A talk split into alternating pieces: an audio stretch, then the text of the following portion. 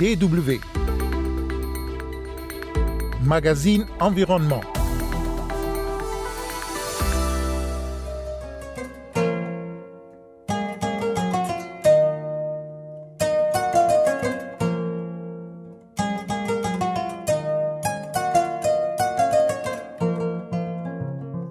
Il est jeune, très jeune, mais il appelle déjà les décideurs à s'engager beaucoup plus dans la protection de l'environnement. À San Pedro, en Côte d'Ivoire, ils sont nombreux à craindre pour leur avenir. C'est le message que Junior, 14 ans, a fait passer au Conseil des droits de l'homme des Nations Unies. Si rien n'est fait pour protéger l'environnement, alors tous vos efforts pour la réalisation de nos droits seront brûlés par le soleil et noyés par la pluie.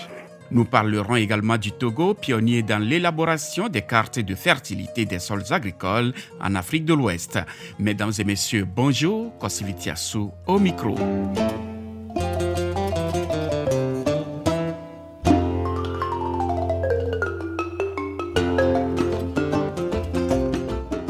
Je suis Junior, j'ai 14 ans. Je viens de la Côte d'Ivoire. J'appartiens au groupement des enfants de San Pedro. Le groupement des enfants de San Pedro est une fédération des organisations des enfants issus des différents quartiers de la ville. La dégradation de l'environnement n'affecte pas que les générations actuelles, mais elle met également en danger l'avenir des enfants. Et lutter pour la protection de l'environnement est l'un des prérequis indispensables au développement des tout-petits, ce qui est d'ailleurs en accord avec leurs droits. C'est pourquoi le Conseil des droits de l'homme des Nations Unies, lors de sa dernière réunion annuelle sur les droits de l'enfant, a organisé une table ronde intitulée Un environnement sain en tant que préoccupation relative aux droits de l'enfant préparer le terrain. Et Junior, 14 ans, un jeune défenseur des droits pour un environnement sain en Côte d'Ivoire, a été l'un des participants.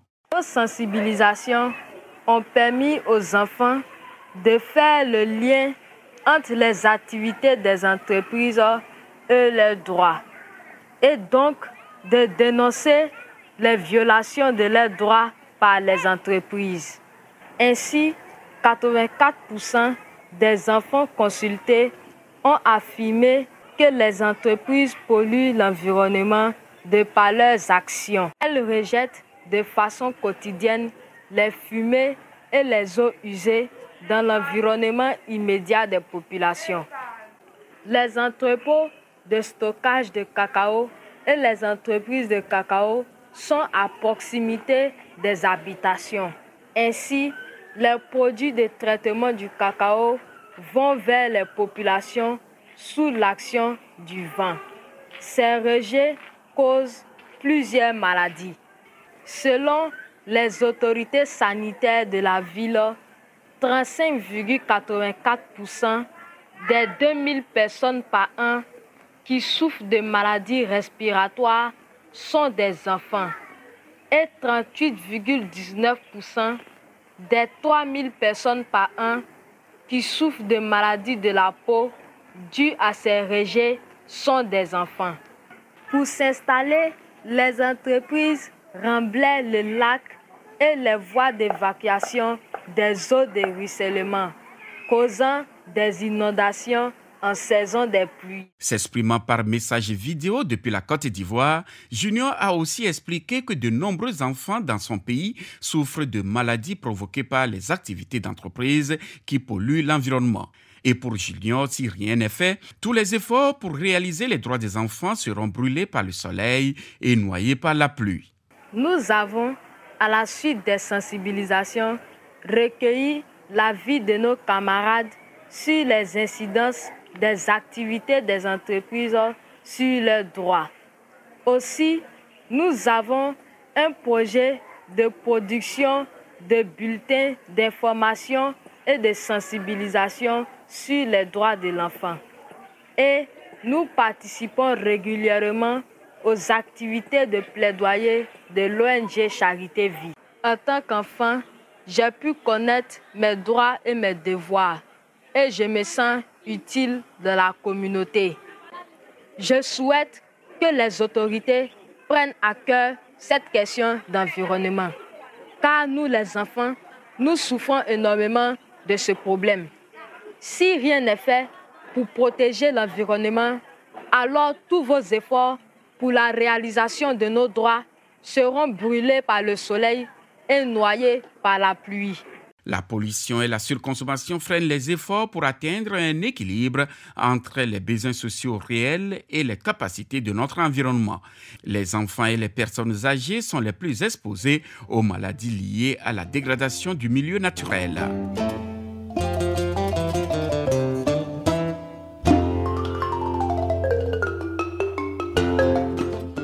Le Togo, pionnier dans l'élaboration des cartes de fertilité des sols agricoles en Afrique de l'Ouest. Le Togo s'est engagé depuis 2017 dans ce projet qui vise à terme à améliorer sa productivité agricole grâce à une connaissance précise du niveau de fertilité des sols. Trois ans après, plus de 50% des surfaces cultivables ont été examinées et les données désormais disponibles. Le reportage d'Elodie Amen. Comme à son habitude, Fokofi fait le tour de son champ. Un terrain d'un hectare situé dans le canton d'Ahébé à 65 km de Lomé qu'il exploite depuis 5 ans déjà. Ici, les cultures ne sont pas variées. Fokofi n'y cultive que du maïs. Là, on est dans notre champ de maïs en train de sarcler. Nous faisons du maïs ici. Et je dois dire que tous les ans, deux fois par an, nous faisons ce travail. Cette année, nous avons semé vers euh, fin avril. Maintenant, le, maïs est presque mûr. Dans peut-être un mois, on commencera par manger du glyphant. Avec ses 3,6 millions d'hectares de terres cultivables, l'agriculture togolaise constitue un levier important de l'économie. Le pays dispose de terres fertiles, mais mal exploitées à cause de nombreuses contraintes, notamment la baisse de la fertilité des sols due à la pression démographique, les pratiques traditionnelles de culture basées sur le brûlis et les phénomènes liés au changement climatique. Conséquence, les rendements agricoles sont assez inégaux d'une région à l'autre. Par exemple, les plus bas sont enregistrés dans la région des savanes, une zone notamment exposée à la réduction du couvert forestier et à la pression foncière. Pour remédier à cela, une connaissance précise du niveau de fertilité des sols est un atout majeur dans la quête de l'amélioration de la productivité agricole, d'où l'importance des cartes de fertilité des sols agricoles en cours d'élaboration, une initiative du gouvernement togolais lancée depuis 2017 et pilotée par l'ITRA, l'Institut togolais de recherche agronomique. Docteur Lombo Yaou en est le directeur général. C'est un travail qui a consisté à parcourir tout le territoire en commençant par la région des savanes, ensuite la région de la Cara et actuellement la région centrale. Et on poursuit avec la région des plateaux et celle des maritimes. On a tout d'abord procédé à l'échantillonnage dans chaque région et après ce prélèvement, nous passons à l'analyse de ces sols pour pouvoir connaître les éléments nutritifs contenus dans chacune des localités de notre pays. Et c'est ce qui a été fait et sur cette base, nous avons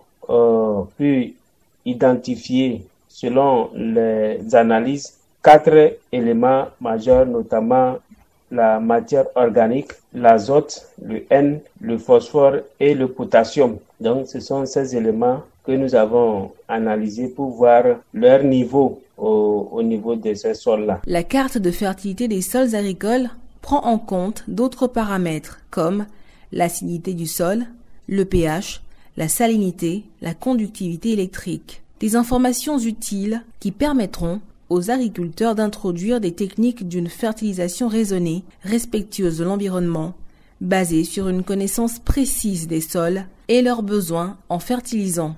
Ce qui réjouit l'Arblélem, agricultrice dans la région des savanes. Avant, on cultivait parce qu'il faut cultiver.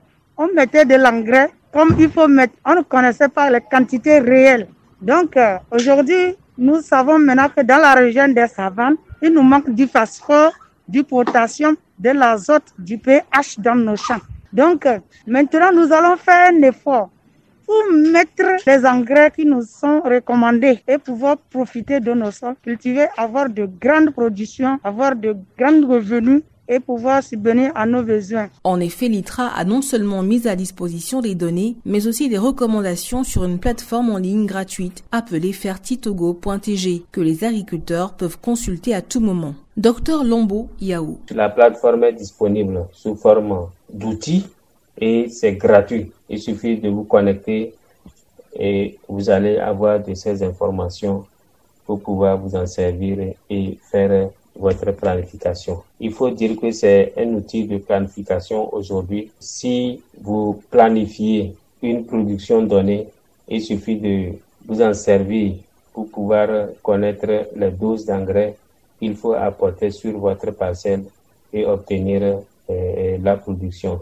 Les cartes de fertilité des sols agricoles sont un outil de planification et en la matière, le Togo est le pionnier dans la sous-région ouest-africaine. Elodie Amenalomé pour la Deutsche Welle. Un reportage d'Elodie Amen était également au menu les enfants de San Pedro en Côte d'Ivoire qui exigent le droit des tout-petits à un environnement sain. Merci de nous avoir suivis. Kosivitiasu au micro et restez toujours à l'écoute de la Deutsche Welle.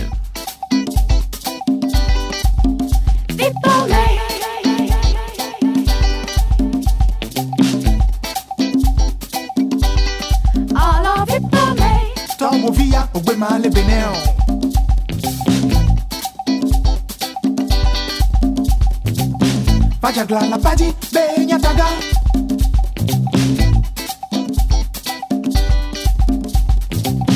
I love you, Swaton, Kato Mechore.